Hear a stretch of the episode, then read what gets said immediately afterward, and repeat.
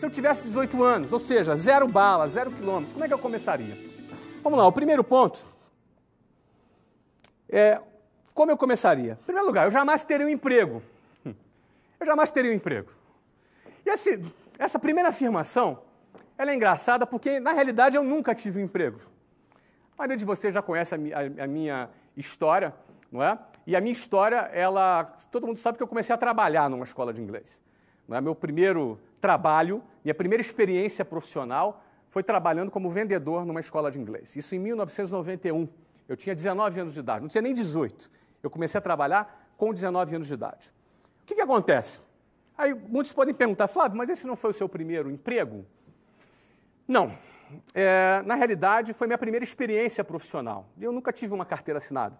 Eu nunca recebi férias, 13 terceiro, fundo de garantia, não é? Nunca tive licença, ou seja, eu realmente não experimentei, eu não experimentei o modelo da CLT. Eu nunca tive um salário fixo na minha vida. Não é? Eu era vendedor, se eu vendesse, eu ganhava. Se eu não vendesse, eu não ganhava. Inclusive, até o dinheiro do transporte eu não tinha. Nunca tive vale transporte na minha vida. Eu nunca tive plano de saúde pago pela empresa na minha vida. Eu nunca tive alguma coisa que eu tivesse algum medo de largar para poder empreender ou construir um negócio. Eu acho que isso é uma vantagem. Não é? Acho que isso é uma vantagem. Eu não, eu não precisei vencer o medo para largar um emprego para poder fazer um projeto, porque eu nunca tive um emprego, eu nunca tive um salário. Não é? Então eu, eu comecei a trabalhar num negócio que não era muito recomendável, né? Você trabalhar como vendedor sem nenhuma garantia, isso do ponto de vista trabalhista, não é? Era um trabalho absolutamente informal, não é? Não era um trabalho formal, era um trabalho absolutamente informal. No entanto, para mim, isso foi uma coisa muito positiva, porque eu nunca me senti tendo alguma coisa a perder e também aprendi a produzir o meu ganho. Eu fui treinado num ambiente também onde eu tinha que produzir o meu ganho. Se eu não produzisse aquilo que eu tinha que produzir, eu não ganhava nada. No fundo, a minha primeira experiência profissional já foi uma experiência empreendedora. E eu considero que isso não deixou de ser também, para mim, um treinamento para que eu pudesse empreender. Eu trabalhei quatro anos nessa empresa, nesta condição.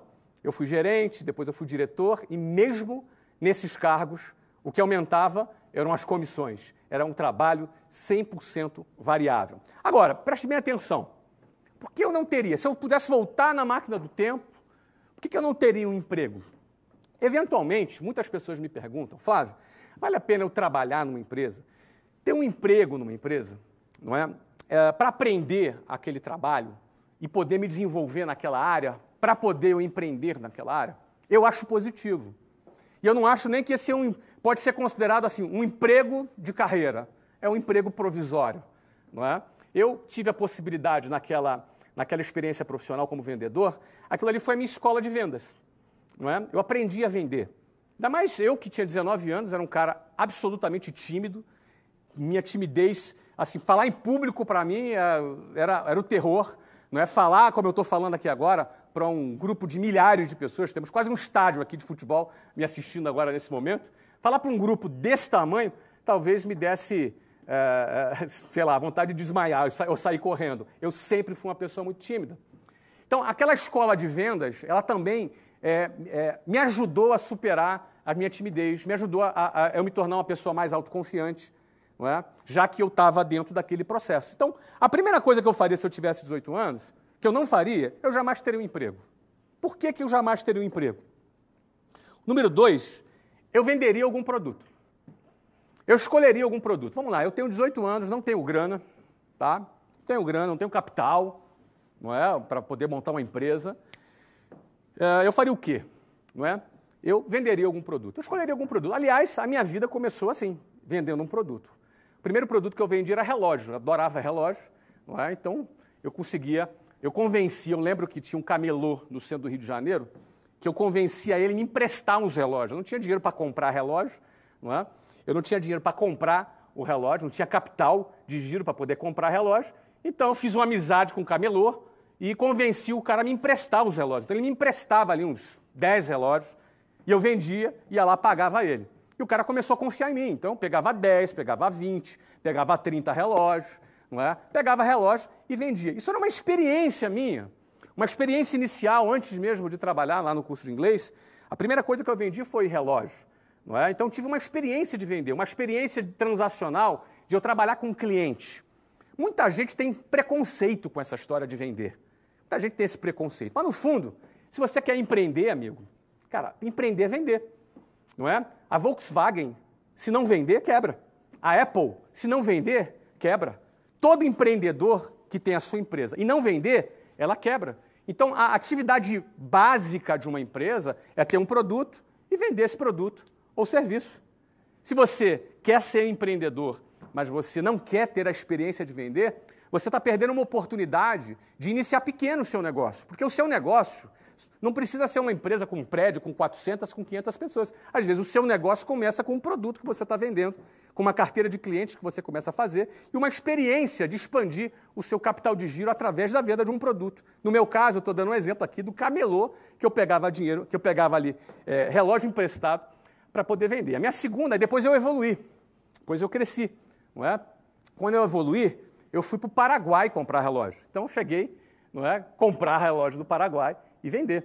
Não é? Eu tinha, na época, talvez 18 anos de idade. Então, essa foi a minha primeira experiência com venda. Então, quando eu comecei a trabalhar numa escola de inglês, né, num trabalho absolutamente ali informal, a experiência de venda já, já era uma coisa que eu já tinha começado a desmistificar. Não é? Eu não, acabei não prosseguindo com o produto relógio. Acabou não sendo um produto que eu quis prosseguir, mas eu acabei conhecendo um outro produto, que foi o produto inglês, e nesse produto inglês eu fiquei de 1991 até 2013. Eu fiquei 22 anos vendendo curso de inglês. Quatro anos numa empresa que eu tive ali a minha primeira experiência profissional e 18 anos com a minha própria empresa, não é? começou com uma escola, chegou até 380 e poucas escolas, funcionando em cinco países, com mais de 10 mil funcionários, quando eu vendi essa companhia para um grande grupo uh, brasileiro, numa das maiores transações do setor de educação no Brasil. Mas tudo começou vendendo curso de inglês. Eu vou falar de todas essas etapas para você. Então, por exemplo, eu venderia algum produto, qualquer um produto. Eu aqui eu até dou um exemplo banal: picolé, bala, bombom. Você está pensando o quê? Aqui bom vende picolé. Você acha que quando eu falo picolé, e vender picolé, aqui bom vende picolé. Ué, qual o problema se você for um vendedor de picolé? Você pode ter uma, uma indústria de picolé vendendo no mundo inteiro. Certo? Então, a primeira coisa, você tem que acabar com essa história de preconceito. Preconceito com qual seja o seu produto, ou qual seja a sua atividade. Se você quer empreender, se esse é o seu objetivo, e você quer com 18 anos começar uma, carre uma carreira como essa, pô, cara, escolhe um produto, seja qual for. Tá? Que produto eu escolhi? Eu comecei com relógio. Depois eu troquei para inglês. E desse inglês eu engatei e fiquei 22 anos vendendo curso de inglês. Certo? Bom, vamos lá. Terceiro ponto. Jamais me envolveria com pirâmides. Você sabe o que é pirâmide? Pirâmide é aquele negócio de ganhar dinheiro fácil. Não é? Uh, ganhe 5 mil por semana, aqueles anúncios na internet. Pirâmide financeira. Em primeiro lugar, pirâmide financeira é crime. Certo? É crime contra a economia popular. Jamais participaria de nenhuma pirâmide. E é importante você diferenciar o que é pirâmide de empresas de marketing multinível. São duas coisas diferentes. Qual é a diferença entre pirâmide e empresas de venda direta? Natura é uma empresa de venda direta. Avon é uma empresa de vendas diretas. Aí você tem empresas de marketing multinível, não é? Onde você tem um produto e vende aquele produto e várias pessoas ganham em diversos níveis. Qual é a diferença básica entre pirâmide e empresas de marketing multinível? Pirâmide, ele disfarça que tem um produto. Ele disfarça que existe um produto. Só que, no fundo, é, o, a empresa fatura pela adesão de novos, de novos adeptos ali daquela pirâmide. Então o cara bota 5 mil, e aí o cara, outro cara de baixo bota mais 5 mil, aí vai dividindo aquele dinheiro, vai partilhando aquele dinheiro, quem está em cima vai ganhando, e uma hora essa bomba explode lá embaixo. Não é? Já marketing multinível, não. Você, a empresa vende, vive da venda de produtos. Aí você pode ter equipes, pessoas ganhando em cima de outras pessoas porque estão gerenciando equipes diretas, é? São coisas diferentes. Muitas pessoas me perguntam, Flávio, uh, marketing multinível é uma experiência de empreender? Eu responderia sim. Eu penso que marketing multinível é sim uma experiência de empreender. E marketing multinível pode ser também uma boa escola de venda, para você aprender a vender.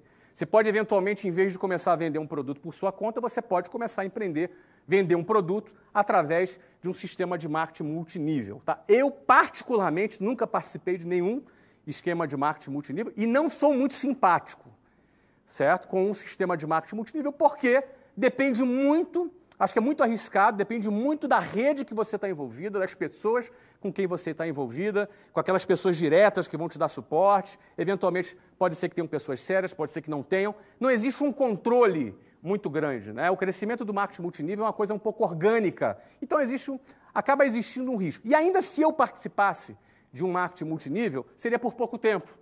Eu não participaria por muito tempo. Talvez se eu participasse, seria para aprender a vender. Lembrando, eu tenho 18 anos agora, tá? Tenho 18 anos, o que eu faria?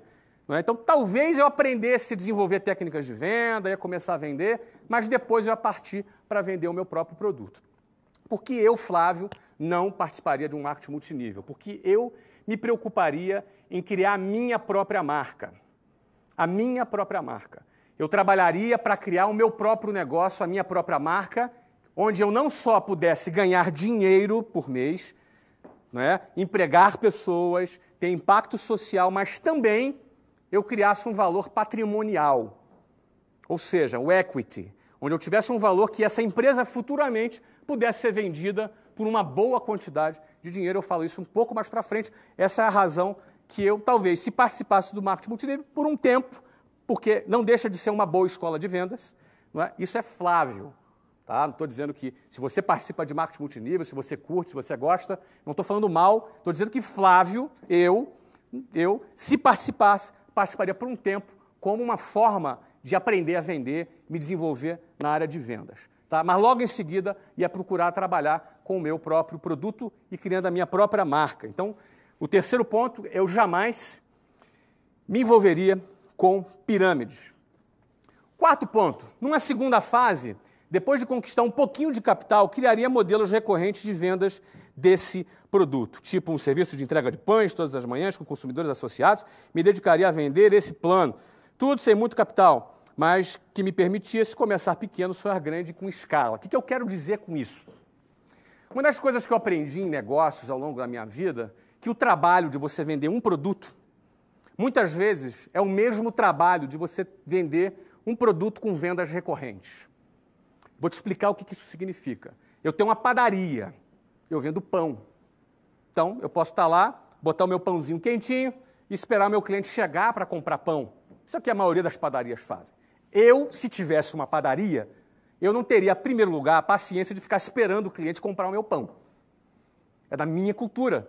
Se eu tenho ali 500 mil pessoas naquele bairro, eu vou querer criar um plano para que 100 mil pessoas, pelo menos, comprem o meu pão. Agora, não necessariamente essas 100 mil pessoas vão levantar de manhã, ir lá pegar o carro ou vão andando para comprar o meu pão, senão ia criar um congestionamento uma fila para comprar pão, não é? Então, o que, que eu, eu passaria a pensar? Eu criaria, se eu tivesse uma padaria, eu criaria um sistema de venda recorrente de pão. Bem, se você considerar que uma família precisa comer pão todos os dias, ou se ela come pão três vezes na semana, por que não fazer um pacote de venda de pão mensal? E em vez da pessoa sair de casa, ter o trabalho de lá comprar pão, certo? Ela recebe em casa, num motoboy ou num serviço de entrega, lá o pacotinho diário de pão dela, com pão quentinho. Vai lá num, lugar, é, é, talvez numa motocicleta, com uma, uma, uma, uma caixinha térmica e entra, entrega lá no bairro o pão quentinho para ela. Você imagina nessa situação, em vez de eu ficar sendo uma padaria passiva que vende pão, eu vou criar um plano de pão um plano mensal recorrente, um contrato anual de compra de pão. Com o mesmo trabalho de vender um pão, eu vendo um contrato de pão por ano. Ou seja, se o cara consome três pães por dia, ou quatro pães por dia, e ele compra cinco vezes na semana, ele, ele vai consumir 20 pães na semana. Em quatro semanas serão 80, em semanas serão 80 pães, vezes 12, cerca de mil pães. Eu assino um contrato de mil pães e o cara me paga mensalmente isso se chama venda recorrente. Eu estou dando um exemplo grotesco, um exemplo grotesco, que é o exemplo do pão. É possível criar estratégias de faturamento recorrente. É possível você criar, você vender um determinado produto e, ao mesmo tempo, criar estratégias de vendas recorrentes. Se eu tivesse um restaurante, por exemplo, eu criaria, eu buscaria criar estratégias de vendas recorrentes. Eu não ficaria no modelinho tradicional, passivo, onde eu fico ali esperando meu cliente entrar pela porta. Certo? Eu não vou me aprofundar muito nisso, mas eu acho que meu objetivo aqui é te dar alguns insights. Né? Meu objetivo é te passar insights. Então, eu criaria sistema de vendas recorrentes. Eu tenho várias experiências de negócios que eu já fiz, que eu venderia, que eu fazia a venda avulsa e passei a fazer uma venda anual e através de um pagamento parcelado. Eu tenho vários exemplos aqui ao longo da minha, da minha vida, dos negócios que eu já realizei. Isso em vários tipos de negócios, desde venda de publicidade, uma das empresas, por exemplo, que, que o nosso fundo, o TBDH Capital, investe, é, é uma empresa de conteúdo que vende publicidade. E uma das modificações que nós fizemos nesse modelo é criamos os pacotes de vendas de publicidade por venda recorrente. Ou seja, o diretor de marketing da empresa ou o diretor de mídia da agência de publicidade que, que tinha caneta, que assinava a compra de 10 mil reais de mídia no mês, é, o mesma, é a mesma caneta que compraria um pacote de 12 parcelas de 10 mil reais. É a mesma caneta que assinaria um pacote anual, num plano de mídia anual de 12 de é, de, de, de 120 mil. Ou, desculpa, 12 de 10 mil que daria um total de 120 mil. Ou seja, em vez de eu vender 10 mil, eu passaria a vender 120 mil reais. Para você ter ideia, cerca de 25% dos contratos, a partir do momento que a gente implantou esse sistema e, eu, e a gente procurou treinar a nossa área comercial, 25% dos contratos passaram a ser contratos de venda recorrente. Significa que 25% dos contratos de publicidade dessa empresa passaram a faturar 12 vezes mais. Faz diferença no final do faturamento? Então a quarta parte é o seguinte: depois que eu já começasse a vender um produto, eu escolhi vender um produto, seja ele qual for. Eu ia procurar criar, certo? Depois que eu conquistasse já algum capital, eu ia procurar criar um modelo recorrente de venda para esse produto, porque isso alavanca o, a, a, o faturamento de vendas desse produto. Bom, quinto. Vamos para o quinto. Aqui. Viveria com não mais do que 50% do que ganhasse para ampliar meu capital de giro. Aí começam os desafios. Porque o carinha começou a ter o primeiro sucesso dele, o que, que ele quer? Quer comprar um carrão. Quer comprar um carrão. Ele começou a ter o primeiro sucesso dele, começou a ganhar o primeiro dinheirinho dele, ele já quer comprar uma moto nova. Bacana. O cara tá duro, pendurado, mas tá com a moto nova. Não é? O cara vai priorizar o quê? o status dele, o glamour dele. Agora ele quer que as pessoas achem que ele tem sucesso. Ele quer passar, ter essa imagem de sucesso. Ele começou a ter um primeiro sucessinho. Vai para o carrão. Então, o que, eu, o que eu colocaria aqui é o seguinte: viveria com não mais que 50% do que eu ganhasse. Isso não é fácil, mas é possível. Isso não é muito simples, mas é possível. Por que isso é importante?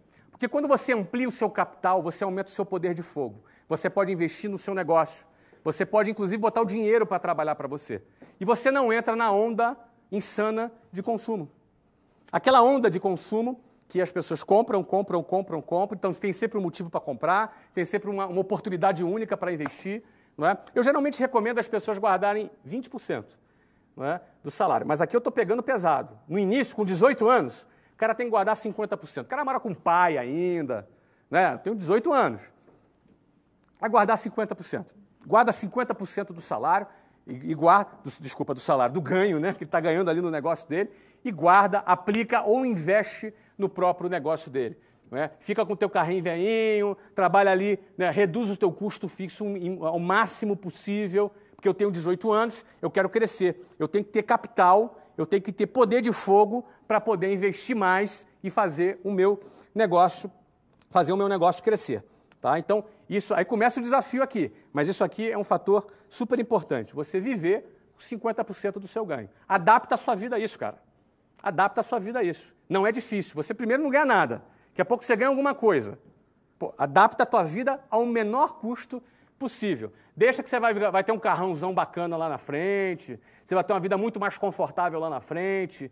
É? Você conquista a sua independência financeira quando você acumula um capital e você pode usar esse capital para investir e bombar ainda mais o seu negócio. Ok? Vamos para o próximo. Me dedicaria a estudar todas as fases do processo a fim de começar a fabricar o meu próprio produto. Investiria na minha própria marca. Então vamos lá. Primeiro, eu comecei a vender um produto. Comecei a faturar. Dois, pô, comecei a juntar um dinheirinho. Começo a fazer venda recorrente. Crio um plano. Começo a vender, fazer venda recorrente. Daqui a pouco eu estou avançando, estou crescendo, estou faturando mais. E aí o próximo passo seria o quê?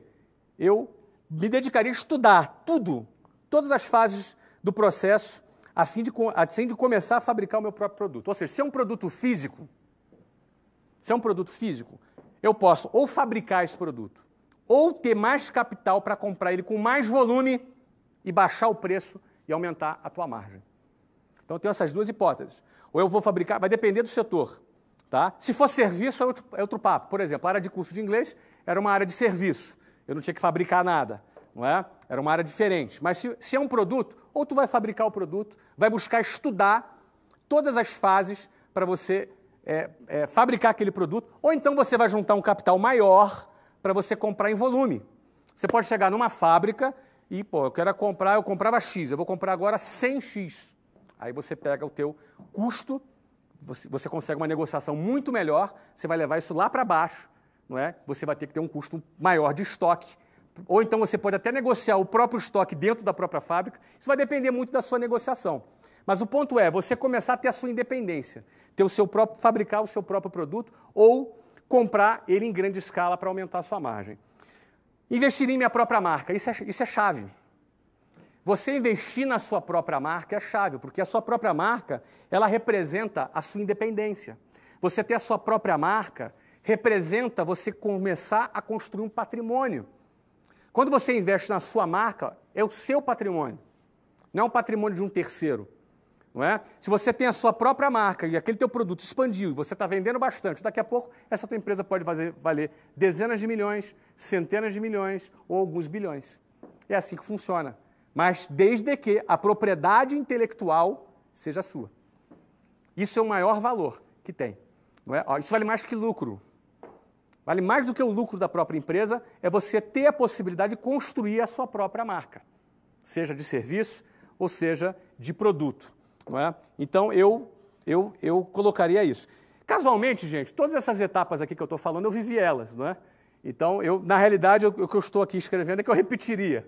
Não é? Muitos de, dessas, desses passos que eu estou colocando, muitos não todos até agora, pelo menos, foram, foram passos que eu faria. Eu talvez mudasse uma coisa, que uma pessoa me que eu, que eu na minha época não fiz. Uma pessoa me perguntou, ah, ah, seria aqui na, nesse slide aqui, ó, ela me perguntou, venderia um produto, do 2, no 3, no 4, isso, nesse, entre o terceiro e o quarto aqui. A pessoa, aqui ó, no sexto, me dedicaria a estudar todas as fases do, do processo. A pessoa me perguntou, Flávio, você faria faculdade? Olha, eu não fiz faculdade. Tá? Eu abandonei a minha faculdade. Eu estava no meio do meu projeto e deixei de lado a minha faculdade. Eu tinha uma, eu tinha uma matrícula de Ciência da Computação na Universidade Federal Fluminense. Primeiro eu abandonei é, engenharia mecatrônica ou engenharia de computação, um na USP e outra na Unicamp, porque na época me apaixonei pela Luciana.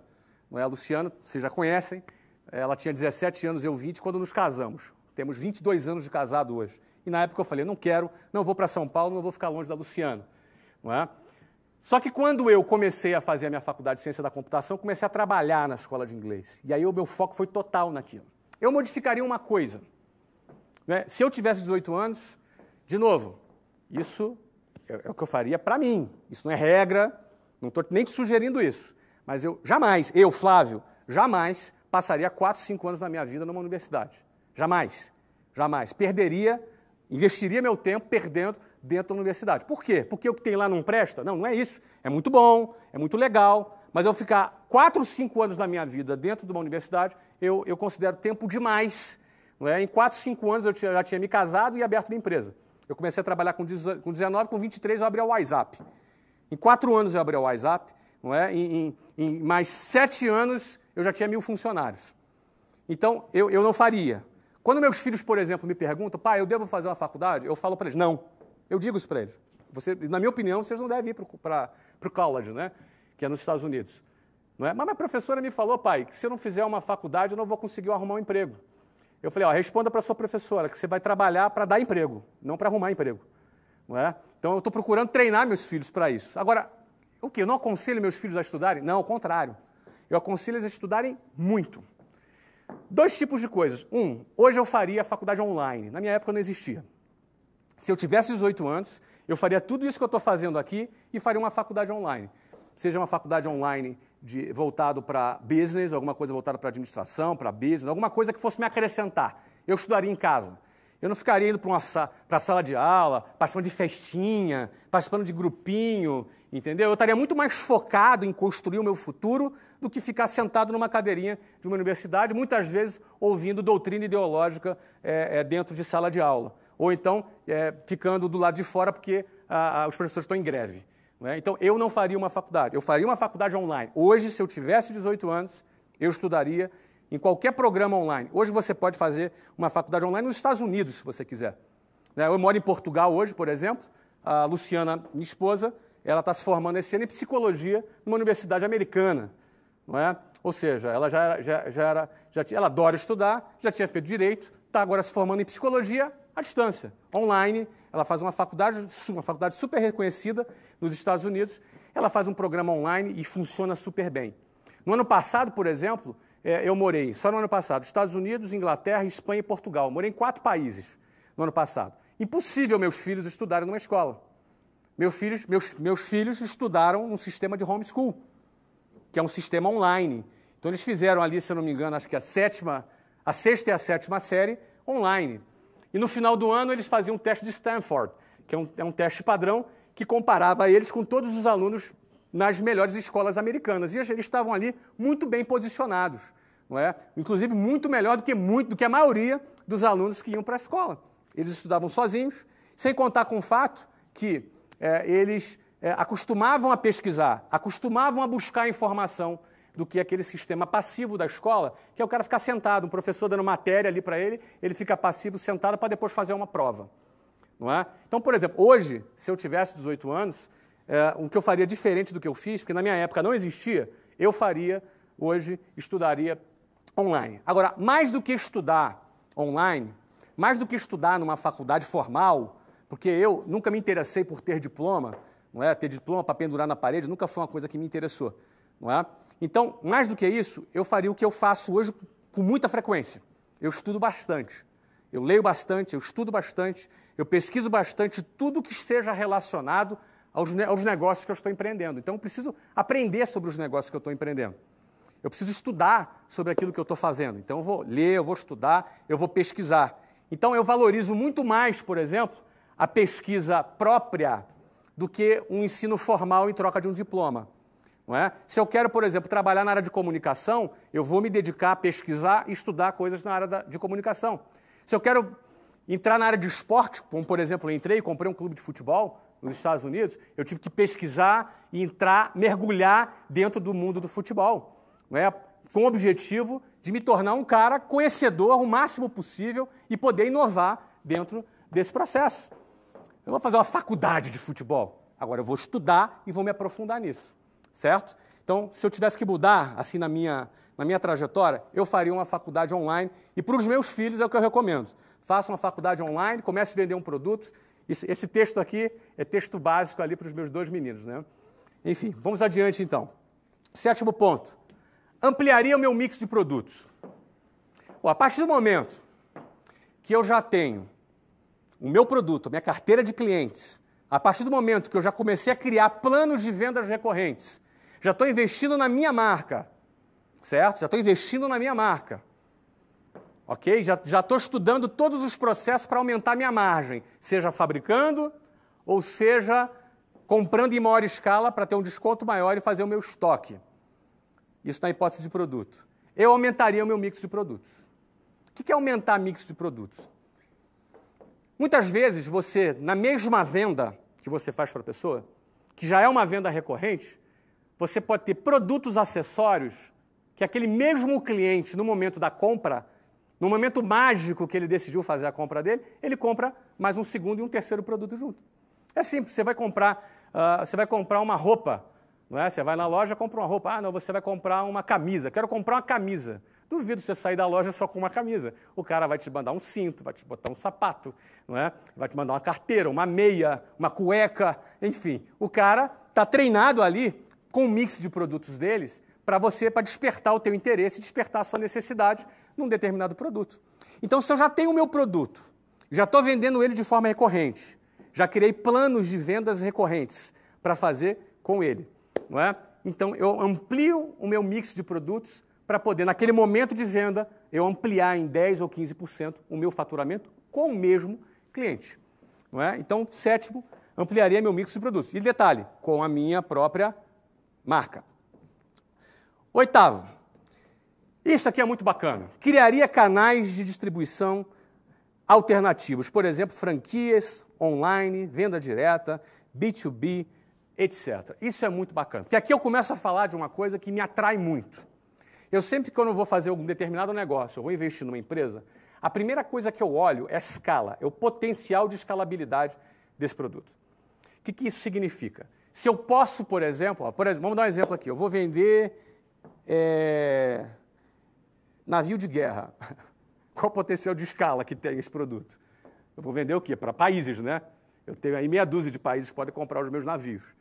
Então não é um produto que me atrai, não tem escala. Não vou vender navio de guerra para a dona de casa não é, que vai comprar um navio de guerra. Agora, vamos pegar um outro produto. Eu vou vender ah, alimentos. Pô, você tem um potencial de escala grande. Eu, particularmente, gosto muito de serviço. Não é? Eu gosto bastante de serviço. É, é, até não tenho nada contra produtos, mas serviço é uma coisa que, que eu gosto muito, porque serviço você consegue ter uma margem maior, você cria valor agregado e ter uma margem, você tem uma margem maior. Então, eu vou vender o quê? Um curso de árabe curso de russo. Bom, curso de inglês. Né? Um curso de inglês tem muito mais escala do que um curso de russo, certo? Então, quando eu vou avaliar um produto, eu vejo o seu potencial de escalabilidade. Esse potencial de escalabilidade ele pode ser distribuído de diversas formas, não é? O que, que seria um, um, um canal de distribuição convencional? Tem uma padaria, por exemplo, e eu, aquela, eu sou o dono da padaria. Então eu vou abrir uma segunda filial da minha padaria. Vou botar um filho lá, vou botar um gerente lá, vou botar alguém para tocar essa padaria. Mas daqui a pouco eu abrir a terceira padaria, a quarta padaria, a quinta padaria, daqui a pouco eu estou no meu gargalo. Porque eu não tenho ainda competência gerencial, software de gestão, modelos de gestão, eu ainda não me desenvolvi, por exemplo, para ter mais do que cinco, seis padarias. Então você começa a esbarrar em alguns limites, limites técnicos, limites físicos, limites de experiência, de gestão e por aí vai. Não é?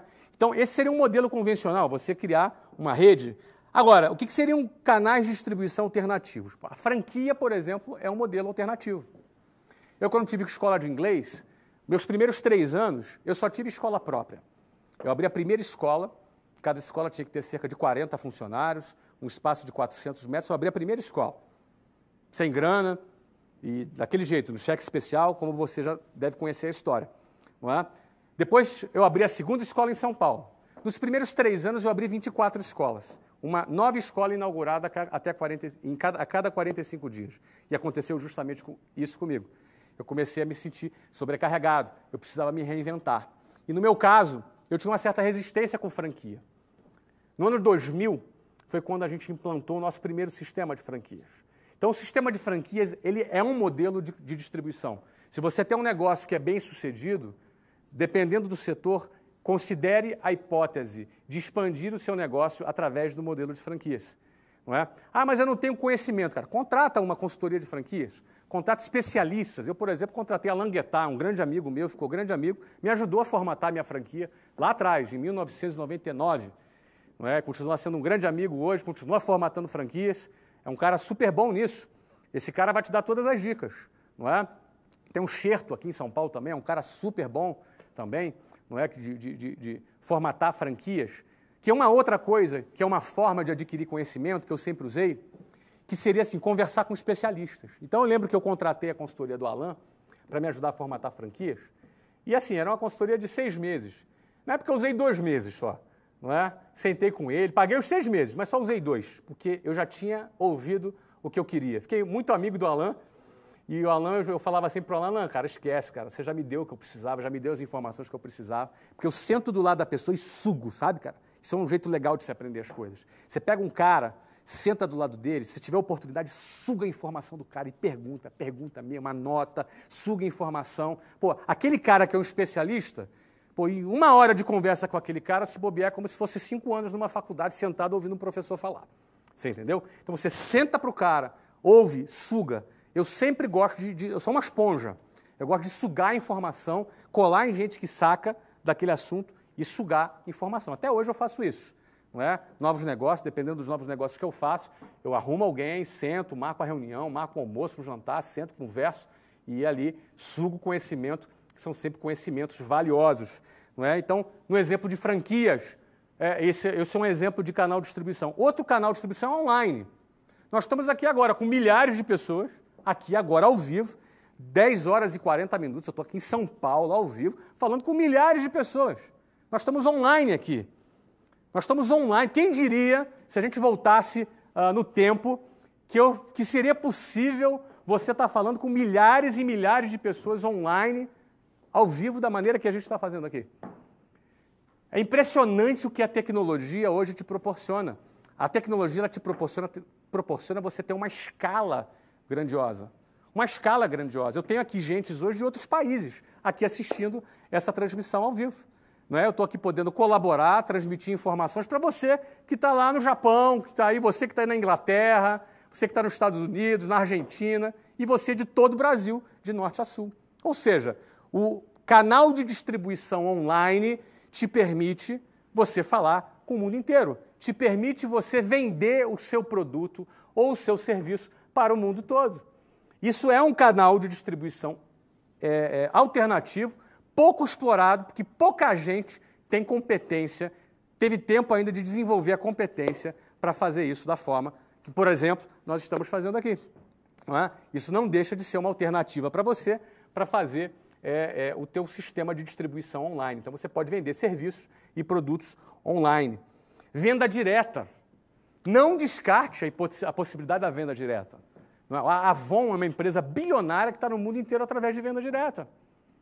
Você pode ter equipes de vendedores. Por exemplo, roupa. Roupa é um excelente produto para se vender através de venda direta. Porque nem todo mundo tem tempo de ir até uma loja para poder escolher uma roupa. Eu lembro que quando eu ia para eventos aqui em São Paulo, eh, na época ainda na empresa, eu sempre ligava para a loja e falava: Olha, eu vou estar no hotel tá, manda alguém lá.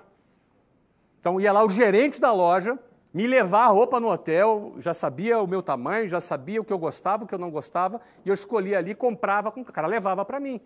Era o exemplo de uma loja que eu gostava, e o cara confiava em mim, e o cara fazia isso comigo. Agora, o cara que quer vender roupa, roupa é um excelente é, é, produto para você vender com venda direta.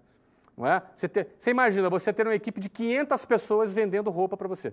Você tem uma, daqui a pouco você está fabricando, você está comprando, você está estocando, você tem uma equipe, você vai motivar seus vendedores, você vai dar prêmios. Ó, quem vender mais ganha uma viagem, quem vender mais ganha isso, quem vende, enfim. Você tem um sistema de treinamento, você vai padronizar o seu treinamento de vendas, você vai fazer concursos, vai fazer competições e por aí vai. Ó, você sabe quem está arrebentando com venda direta? Silvio Santos. Silvio Santos com a Jequiti, que é um produto de venda diretas, não é? Está arrebentando. Eu não sei se esse número é exato, mas se eu não estou enganado, Jequiti já fatura mais de 400 milhões de reais por ano. Um produto que há 6, 7 anos atrás sequer existia. Não tem loja Jequiti, é venda direta. Eu não sei quantos vendedores tem, mas eles recrutam os vendedores e vendem um produto. Então, eventualmente, é, a, a, o canal de distribuição de venda direta, ele é um tipo de canal de distribuição alternativo. Um outro aqui é o B2B, B2B é business to business, ou seja, você vender para empresas, fazer contratos corporativos. Por exemplo, você, se, você, se, o seu trabalho é alimentação, você pode fazer, por exemplo, você pode terceirizar a alimentação para uma empresa. Você pode ter produtos que, você, que o seu cliente final, em vez de ser um consumidor final, não é, uma pessoa física, não é, que é o B2C, que é business to consumers, não é? Você vai, você vai ter um produto que é o quê? Que você vende B2B, de business para business. Você vai vender para empresas. O teu cliente final são empresas. Você pode criar, por exemplo, uma linha de produtos corporativos. Por exemplo, se você vende roupa, o que impede de você fechar com uma empresa para fazer apresentação de roupas para essa empresa, se for o caso de roupa. O que impede de você fazer isso? Você está em um escritório que tem 80 pessoas trabalhando com gravata e terno. Quantas pessoas não compram roupas ali? Não é? E por aí vai. Não, é? não necessariamente pense no modelo convencional, aquele, a lojinha que está pagando aluguel, custo fixo alto para caramba. Dá glamour, meu amigo. Sacoleiro não dá glamour, certo? A lojinha dá glamour, mas a maioria das lojas de shopping que se você vê lá, vou te falar, o cara ou não ganha nada ou ganha uma merreca. A maioria das lojas de shopping ou ganha muito pouco. Raras são as lojas que o cara ganha bastante. Raras. Raras. A margem é pequenininha, porque o custo fixo do shopping center é altíssimo. Então, se eu vendesse roupa, por exemplo, se eu tivesse algum negócio de roupa, a última coisa que eu ia querer da minha vida é, vender, é ter loja em shopping. Talvez criasse um modelo de venda online, talvez criasse um modelo de quiosques em shoppings, não é? Ou criasse um modelo de venda direta, uma equipe de vendedores treinados para vender, altamente estimulados, ganhando bem, ganhando prêmios, vendendo, um exército de vendedores vendendo vendendo a roupa ou qualquer outro produto. Não é? Ou seja, criaria canais de distribuição alternativos. Essa, é, é isso que eu faria. Como eu fiz no meu negócio. Não é? Lá no meu negócio, ah, eu, eu tinha um sistema de distribuição alternativo que era venda direta. Meu curso de inglês lá, 95% das vendas eram feitas pela minha equipe de vendas. A gente tinha cerca de 600 a 800 vendedores no Brasil inteiro vendendo, vendendo os cursos, vendendo os cursos. Aliás, eu comecei assim. Eu era vendedor de um curso em 1991. Quando eu montei a minha operação de escola de inglês, eu continuei tendo uma operação de venda direta. Óbvio, não naquele modelo, os vendedores lá eram formalizados, com salários registrados e tal. Mas os caras são, eram altamente estimulados, motivados, tinham sistemas de premiações super arrojadas, tinham um, um engajamento super grande na empresa. E a gente tinha 800 vendedores vendendo o curso. Eram na época, cerca de 80 mil novas matrículas por ano que a gente fazia com aquela equipe. Então você imagina, é? Se eu ia ficar com um cursinho de inglês ali com a placa matrículas abertas. Não, a gente tinha um, modelos, não é? é? Criaria, a gente tinha canais de distribuição alternativos. E a venda direta era uma delas. Também tinha franquia como canal de distribuição alternativo. Eu também vendia online. E, e a gente também tinha B2B, a gente tinha plano corporativo. Então, canais de distribuição. O mesmo produto que você tem, você pode vender por diferentes canais de distribuição. É como se cada canal fosse uma empresa diferente. Você está crescendo o seu negócio, simplesmente ampliando o número de canais de distribuição que você tem. No auge da companhia, venderia para um fundo, banco ou concorrente, embolsando uma enorme liquidez. Vou até beber uma água aqui agora.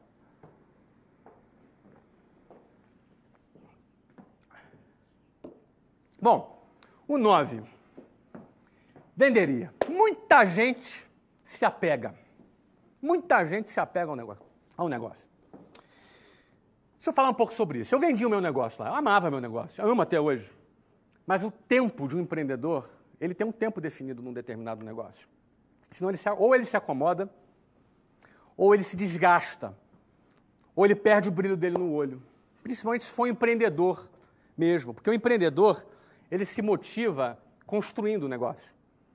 O empreendedor, ele não é síndico de prédio, ele constrói prédios, mas ele não é síndico de prédio. Ele se motiva muito em desbravar, em criar, em inovar, em criar coisas novas. Muita gente, eu me lembro, quando eu vendi o um negócio, não é? o nosso negócio foi vendido por quase um bilhão de reais, e algumas pessoas chegavam para a gente e falavam assim, puxa, Flávio, o que, que deu errado? Hein? Você vendeu, né?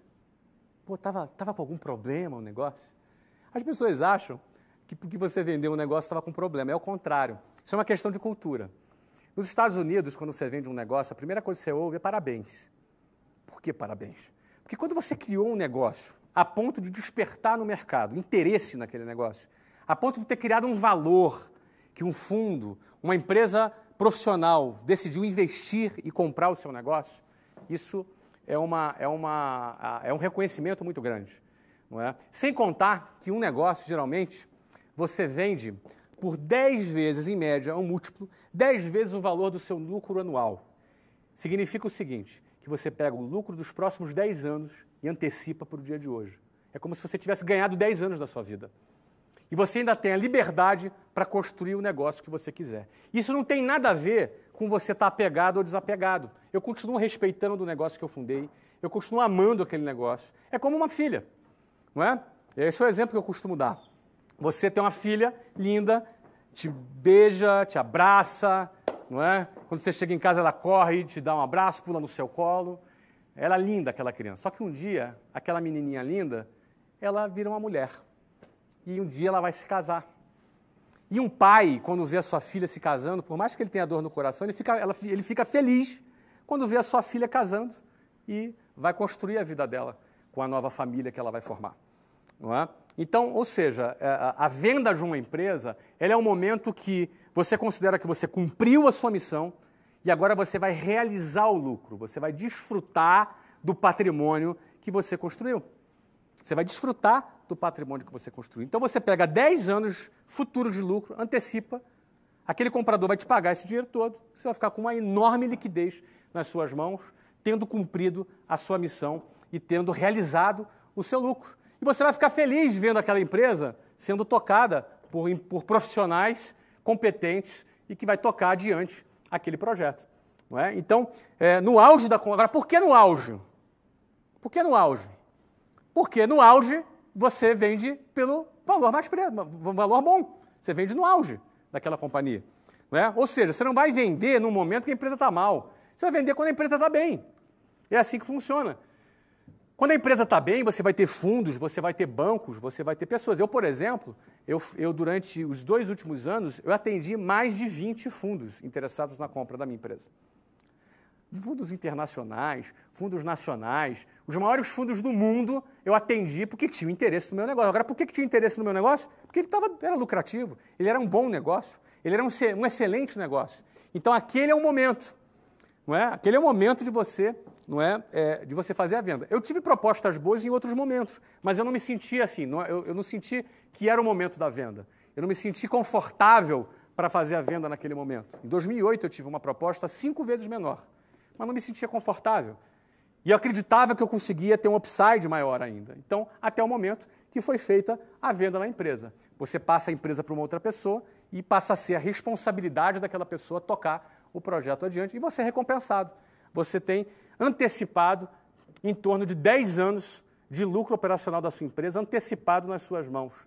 Não é? E quando você vende, você sai do risco do seu negócio, do risco da operação. Não é? Você também tem toda uma liquidez e você tem liberdade. Ou você vai fazer aplicações financeiras, ou você vai abrir e investir em novos negócios. Você tem a liberdade para você escolher. Não é? Se você faz isso em cinco anos, daqui a pouco você monta um novo negócio e constrói tudo de novo. É? O décimo, com 5% do capital conquistado, começaria tudo de novo. Investiria os outros 95% em investimentos conservadores em moeda estrangeira. Vamos começar pela primeira parte. Quando eu falo 5%, pode ser 10%, 15%. Ou seja, você pega uma parte pequena daquele capital e você vai separar aquela parte pequena para você começar. Pô, eu comecei com 20 mil reais de cheque especial não é? Agora, eu não vou usar cheque especial, mas eu posso pegar ali uma pequena parte, não é? Um 10%, posso pegar 15%, que seja até 20%, eu acho que no máximo. 20% do capital, se pegou um dinheiro grande, pega 20%. Ó, esses 20%, o que, que eu vou fazer? Eu vou investir em novos negócios. Você pega o restante do dinheiro, você faz o quê? Uma aplicação financeira. Você cria uma aplicação financeira. Aqui eu coloquei investimentos conservadores em moedas estrangeiras. Primeiro, por que conservador? Eu sou muito arrojado em negócios. Eu invisto, eu não tenho problema com correr riscos, não é? Não tenho realmente problema. Eu sou bastante arrojado. Agora, para investir o meu dinheiro, eu não sou arrojado. Eu sou bastante conservador. Porque quando eu abro um negócio, depende de mim. Eu tenho operação na minha mão, não é? Eu não vou vender pão esperando o cara comprar pão. É, eu vou criar uma, uma venda recorrente de pão através de uma equipe direta, ou por franquias, ou por outros canais de distribuição, com a minha própria marca. Percebe? Então eu não, sou, eu não, vou, eu não vou fazer a coisa de maneira passiva. Entendeu? Então, o que, que acontece? Eu, no meu negócio, eu garanto o trabalho. Agora, investimento financeiro, vou investir. Eu não, eu não invisto em bolsa de valores. Já investi bastante, já ganhei bastante dinheiro em bolsa de valores, até já perdi também. Mas eu não invisto, por que eu não invisto em bolsa de valores? Porque eu prefiro, se eu quero empreender, eu prefiro investir nos meus negócios. Eu boto fé no meu taco. Eu boto mais fé no meu taco do que nos executivos que estão ali nas empresas. Então eu prefiro investir nos meus negócios. Se é para eu investir em negócio, eu invisto nos meus. Eu compro os meus negócios. Eu invisto em novas ideias. Agora, eu, eu aposto muito mais nisso que investir em empresa que está sendo tocada por algum executivo. Certo? Então, eu prefiro investir no investimento conservador. Uh, e por que em moeda estrangeira? Hoje nós vivemos, um, um, vivemos uh, uma flutuação de câmbio muito grande. Hoje, nesse momento, principalmente com as eleições, né, você percebe, né, dependendo do resultado da pesquisa, sobe a bolsa, cai o dólar, ou dependendo do resultado da pesquisa, cai a bolsa, sobe o dólar. E você, na hora de você investir o seu dinheiro, você não pode ficar à mercê do sobe e desce das pesquisas eleitorais. Você não pode ficar à mercê da, da, do sobe e desce do desempenho dos executivos das empresas de capital aberto. Não é? Eu não quero depender disso. Muita gente fala, não, mas você pode fazer uma análise fundamentalista associada com análise gráfica. Cara, não quero saber disso. Eu quero saber o seguinte: eu pego meu dinheiro, invisto meu negócio, abro ele e vendo ele por um bilhão depois. Ponto. Isso eu garanto. Agora, eu garanti o que vão fazer lá na Bolsa de Valores, eu, eu não gosto. Eu, Flávio, não estou dizendo que é errado. Você gosta de bolsa, investe em bolsa, ótimo. Eu, Flávio. Tá? Então, agora, eu pegaria o investimento é, é, é, conservador. Hoje, o que seria um investimento conservador em moeda estrangeira? títulos de dívidas de governos AAA, é? ou seja, governos bom pagadores, ou de empresas AAAs. Você imagina você pegar e comprar um título de uma dívida da Apple, você comprar uma título de uma dívida de uma boa empresa, entendeu? Ou seja, tem garantia, que vai, que vai fazer o pagamento. Você ganha isso aí 5% ao ano em dólar. Hoje no Brasil, você ganha numa aplicação conservadora, você pode ganhar entre 9 a 11% ao ano em real. Só que é o seguinte, só a inflação é 6%. Se você está ganhando 10%, tira 6%, 6,5%, que é a previsão da inflação, 6,7%, que é a previsão da inflação esse ano, já está dando 3,3% de rentabilidade. E aí tem um soluço no dólar, o dólar sobe 10%, tu perdeu dinheiro. Você ganhou 10%, mas perdeu 6,7% do dólar, perdeu mais 10% do câmbio. Então, nesse momento, nesse momento, eu faço uh, uh, um investimento conservador é, em moeda estrangeira e uma boa moeda hoje para você fazer investimentos financeiros é o dólar. A economia americana cresce, cresce numa, numa, numa, num nível de recuperação muito interessante, enquanto a zona do euro está em baixa e o real está instável, porque todo o mercado está em dúvida sobre o futuro hoje. Todo o mercado, mercado mundial, tá? É, é, não estou falando de, de, de, papo eleitoral, não, tá, gente? Aqui estou falando de papo técnico, ok? Todo o mercado aguarda para ver o que vai acontecer no Brasil, porque dependendo é, do que acontece no Brasil, é, o dólar sobe e a, as ações caem por aí vai. Então as pessoas estão procurando fugir do investimento no Brasil nesse momento. Isso acontece em todas as eleições, não é só nessa não. Todas as eleições o mercado fica nervoso, o mercado fica instável, porque ele fica cheio de incertezas. Então, nesse momento, é, a, a, minha, a, minha, a minha, o meu caminho, o caminho que eu escolho, é fazer investimentos conservadores, tá? um título de uma dívida de uma empresa AAA é, por 3, 4 anos de vencimento, com 5% uh, uh, de remuneração ao ano em dólar. Não é? Sem contar com o fato que há previsões que o dólar pode, pode chegar, isso é previsão, não é nada garantido, pode chegar na ordem de R$ 2,80.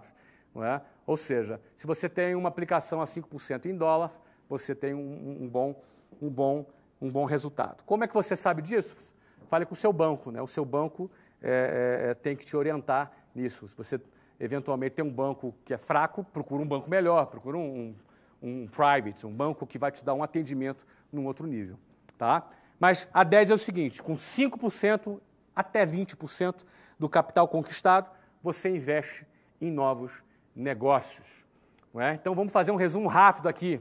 Tá? Primeira coisa que eu faria se eu tivesse 18 anos. Primeira coisa, eu não arrumaria emprego. Eu não quero ficar preso no emprego. Viver com, com CLT ali, ganhando um salário. Não, eu, eu ia ter o meu negócio. Então, para começar a ter o meu negócio, eu ia começar. Primeira coisa, vender o meu produto achava um produto qualquer para eu vender. Depois que eu fosse vender esse produto, eu ia procurar criar sistema de vendas recorrentes. Ou seja, em vez de vender um produto, vendo 12 no, no ano. Não é? Esse, esse seria o próximo passo. Depois, eu ia procurar estudar todos os, os passos para poder fabricar esse produto ou comprar em escala para ter uma margem, uma margem maior. E criaria a minha própria marca. Criaria minha própria marca. Porque eu criando a minha marca, eu tenho o meu patrimônio. O próximo passo que eu faria, eu criaria sistemas de distribuição alternativos, como franquias, como vendas online, como B2B, como venda direta, não é? para poder distribuir e expandir o meu produto. E por fim, quando esse produto estivesse muito robusto, estivesse no seu auge, eu faria a venda dessa empresa para um fundo, para um banco de investimento, para um, um, um concorrente e embolsaria 10 anos de lucro futuro no presente, gerando uma enorme liquidez. Eu pegaria de 5% a 20% desse valor e, e, e, investiria em novos negócios. Começaria tudo de novo e faria a mesma coisa em menos tempo, porque agora eu teria mais experiência. Não é?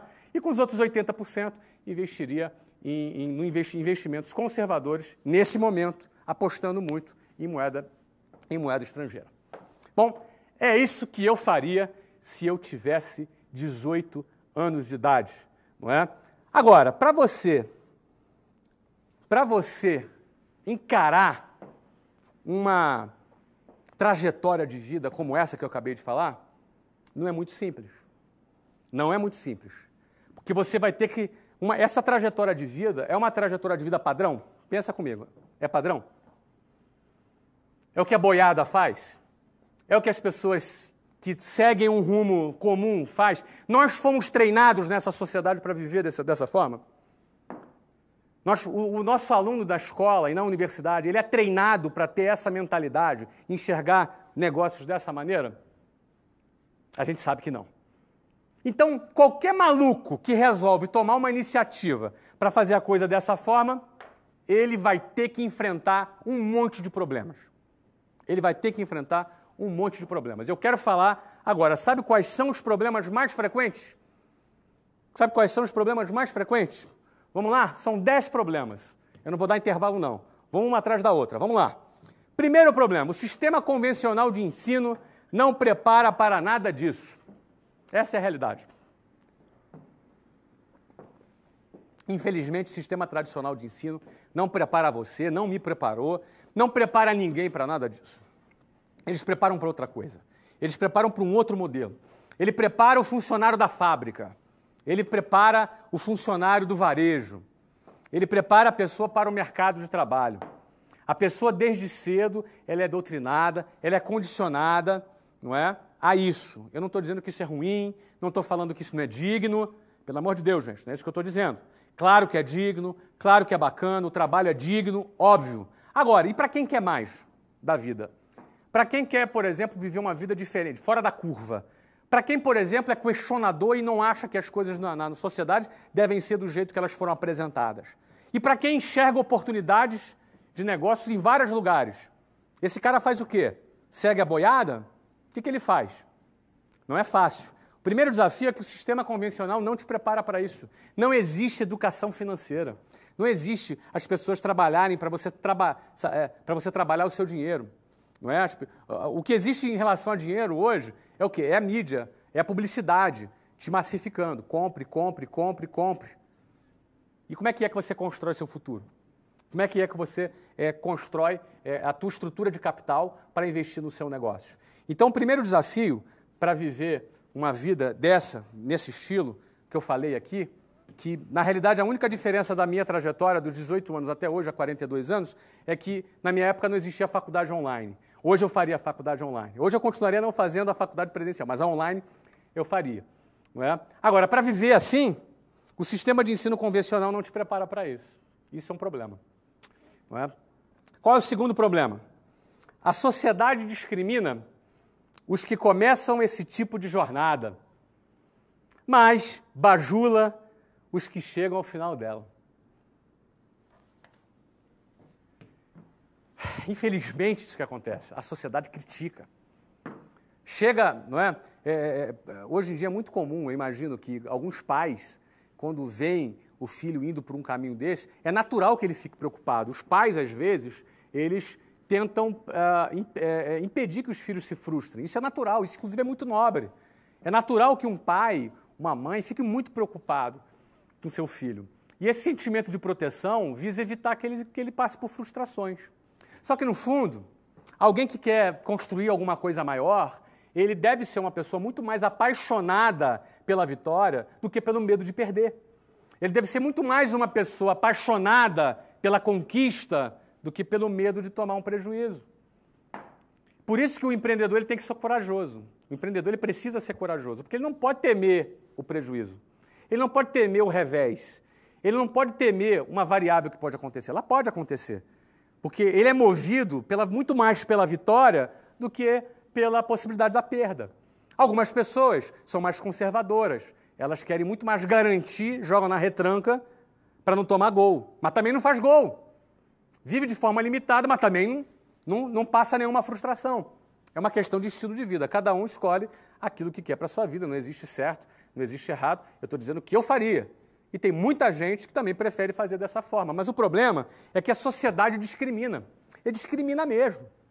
Discrimina mesmo. Eu lembro uh, que eu saía de manhã para trabalhar, voltava à tarde da noite, e muita gente falava assim, pô, coitado, coitado Flávio, um, um garoto tão inteligente, né? Um menino tão inteligente, agora virou vendedor.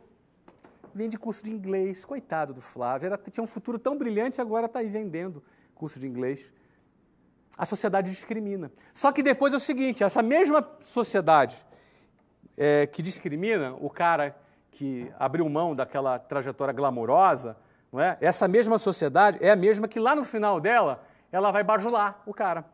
Ela vai dar tapinha nas costas do cara e falar: pô, cara, parabéns, sabia que você ia dar certo, parabéns. Essa mesma sociedade é a pessoa que vai bajular. Então, isso não deixa de ser um desafio, porque quem opta em seguir por esse caminho precisa estar disposto a enfrentar esse tipo de discriminação, sabendo que um dia a história muda. Terceiro ponto: as pessoas têm medo de sair do quadrado. Isso é um outro desafio. Porque você pode ter uma visão.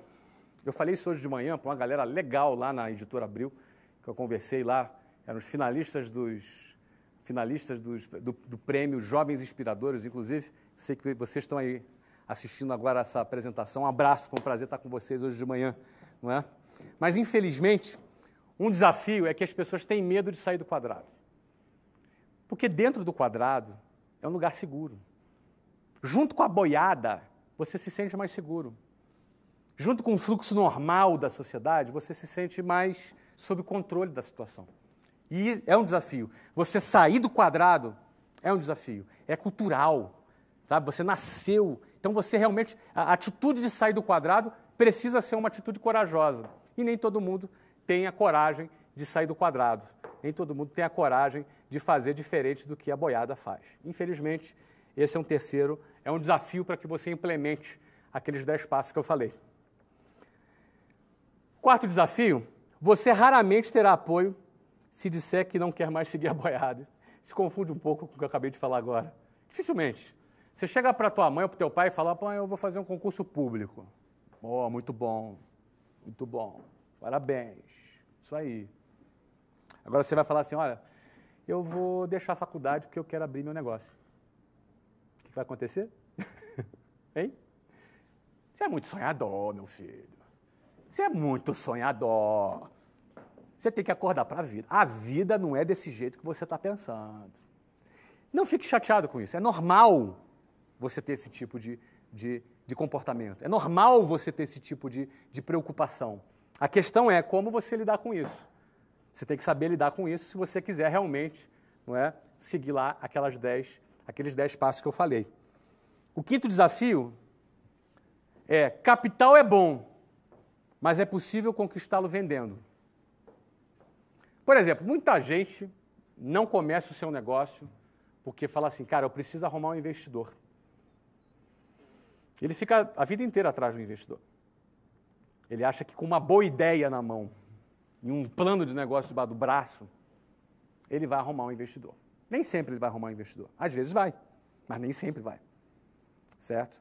É, tem pelo menos mais 877.954 caras tão bons quanto você, ou melhores que você, com uma ideia legal e um plano de negócio de baixo em, em busca de alguém que bote dinheiro no negócio dele. A questão é, você quer ficar dependendo disso?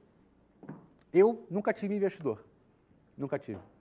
Ninguém nunca investiu no meu negócio. Eu, quando Uh, não que, é, é, é quando quis, quando, quando era a hora de ter um investidor, eu preferi vender meu negócio inteiro. Todos os meus negócios eu fiz com meu capital próprio. Inclusive o primeiro negócio foi com 20 mil reais do cheque especial. Era a grana que eu tinha. Só que é o seguinte, não é bem só os 20 mil reais do cheque especial.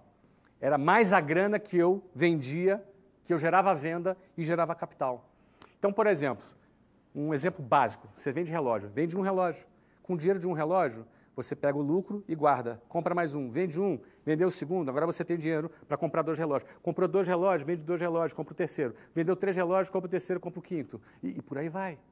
Você faz capital vendendo. Estou falando de uma coisa básica, tá? Eu estou falando de uma coisa elementar. Isso vale para a empresa, isso vale para negócio, isso vale para startup, vale para o que for. Você precisa de 100 mil reais para abrir o seu negócio? Ah, você não tem a grana? Cara, vende. Arruma uma forma de você vender um produto e construir o seu capital. Fica bom de vender, porque capacidade de vender gera capital e te de decreta a sua independência do tal investidor. Não é? A partir do ano de 2008, era um monte de investidor atrás de mim querendo comprar 20%, 30%, 40% do meu negócio. Eu não quis vender. Eu quis vender, na hora que eu quis vender, eu vendi 100%. Porque lá atrás, nenhum, nenhum, nenhum investidor bateu na minha porta para investir. Eu tive que pagar 12% de juros ao mês não é? Então, na realidade, capital é bom. É bom você ter capital, ter investidor. Porém, é possível conquistar esse capital com vendas, vendendo o seu produto. Seis, pessoas convencionais têm preconceito com vendas. Já falei isso aqui algumas vezes. Isso pode ser um desafio para pessoas que vão criticar você porque você está vendendo um produto, ou um desafio para você mesmo, que talvez você seja o preconceituoso. Não é? Sabe como é que às vezes a pessoa tem preconceito? Ela pensa assim: eu não nasci para vender. Eu não tenho jeito para vender. Eu não tenho dom para vender. Não é como se o cara nascesse né, com dom de vender, igual o cara que pinta, o cara que toca um instrumento, o cara que canta. Mesmo o cara que pinta, o cara que toca um instrumento, o cara que canta, ele pode aperfeiçoar a sua técnica para ser bom naquilo que ele faz. Então é possível você sim vender. Vender é uma atitude que você tem que ter quando você. Não é o prazer da venda, é o prazer de chegar onde você quer chegar.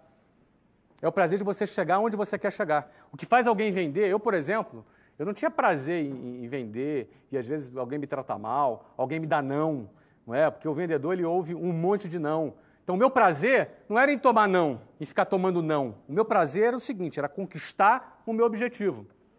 Não é? Eu trabalhava para conquistar o meu objetivo e não para ter prazer no meu dia a dia como vendedor. Aquilo ali era um estágio. Aquilo ali era um momento da minha vida. Não é? eu, eu tinha que passar por aquilo, eu tinha que vencer aquilo para chegar onde eu queria chegar. Então eu não olhava para o hoje, eu olhava para onde eu queria chegar. Se você olhar para o hoje, você vai olhar, ah, mas é difícil vender, você toma muito não, é chato para caramba, não é? Não tenho prazer em fazer isso, não é? Você acha que eu tenho prazer em fazer tudo que eu faço no meu dia a dia, no meu trabalho? Não se iluda, você não vai ter prazer em tudo que você faz. Você vai ter coisa do seu trabalho que você não gosta de fazer, mas você vai fazer porque precisa ser feito. Você não tem que olhar para a tua circunstância hoje. Você tem que olhar aonde você quer chegar. E se aquilo que você está fazendo vai levar você aonde você quer chegar. Sete. Muitos, ao conquistarem seu primeiro sucesso, querem logo comprar um carro zero, como sinal de status, em vez de ampliarem seu capital de giro, ampliando suas dívidas. Já falei isso por aqui, isso é um desafio. O cara conquistou o primeiro sucesso, o cara vai comprar o carro zero em 72 prestações. Cara vai pagar cinco carros no final de, de, de seis anos. Mas o cara está com carrão, entendeu? Cara? As minas começam a olhar para ele de forma diferente, entendeu? Então o cara vive essa ilusão do status e fica escravo pagando três, quatro, cinco carros. Amigo, acorda, cara. Constrói teu patrimônio, constrói tua independência financeira. Entendeu? Não entra nessa onda de, de consumismo, não. Fica, ó, fica acima disso. Bota o dinheiro para trabalhar para você. Ou então, fica escravo dele. Você tem essas duas opções. Próxima. Outros ficam apegadas e por isso perdem o timing para vender o seu negócio. Ó, isso eu conheço algumas pessoas. Pessoas apegadas, não é, que tinham oportunidade de fazer uma venda, tinha um comprador, a pessoa queria comprar e a pessoa ficou apegada. Ai, não, mas eu criei esse negócio. Esse negócio eu criei. Enfim, no fundo, o cara está acomodado com aquele negócio. Ele quer ficar agarrado com ele, como se aquilo fosse durar para sempre. Gente, o mercado muda. Um produto que hoje é necessário, amanhã não é mais. Um produto que hoje é tendência, amanhã ele não é mais. Se você perder o timing porque você ficou apegado, você vai ver, por exemplo, oportunidades para vender o seu negócio, que você poderia vender por 500 milhões de reais, daqui a pouco você vai ter que vender ele por 50. Eu já vi casos assim. Ó, eu já vi casos de caras que tiveram a chance de vender seu negócio, foi entre 500 e 600 milhões de reais. Ele não vendeu.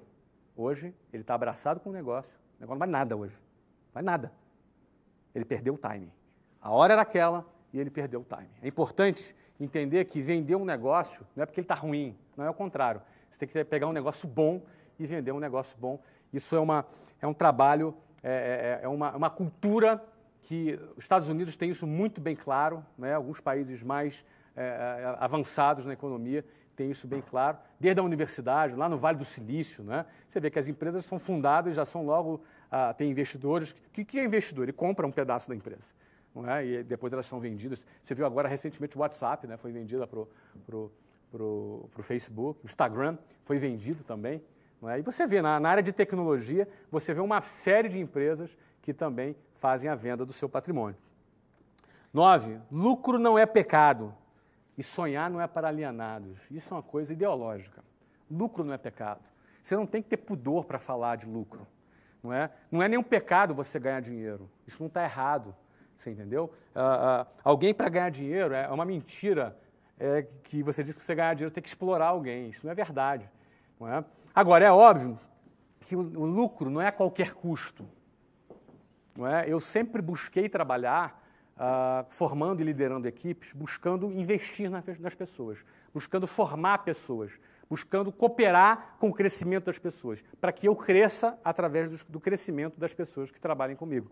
Isso é uma filosofia, isso dá muito certo, porque quando você vai liderar um grupo, você vai liderar pessoas e você está se dedicando a essa pessoa para que ela se desenvolva, não é? E através do desenvolvimento dela você também vai crescer. Isso é uma boa estratégia.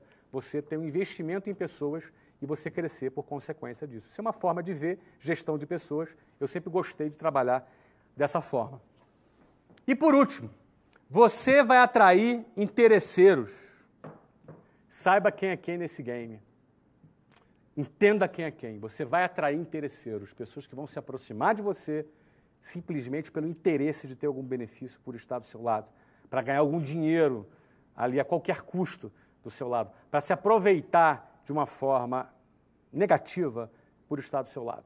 É importante você saber quem é quem nesse processo. É importante você entender quem é quem nesse game para você não se iludir e você estar tá muito bem blindado, porque durante um processo de crescimento, eles vão aparecer em diversas formas, de diversas maneiras.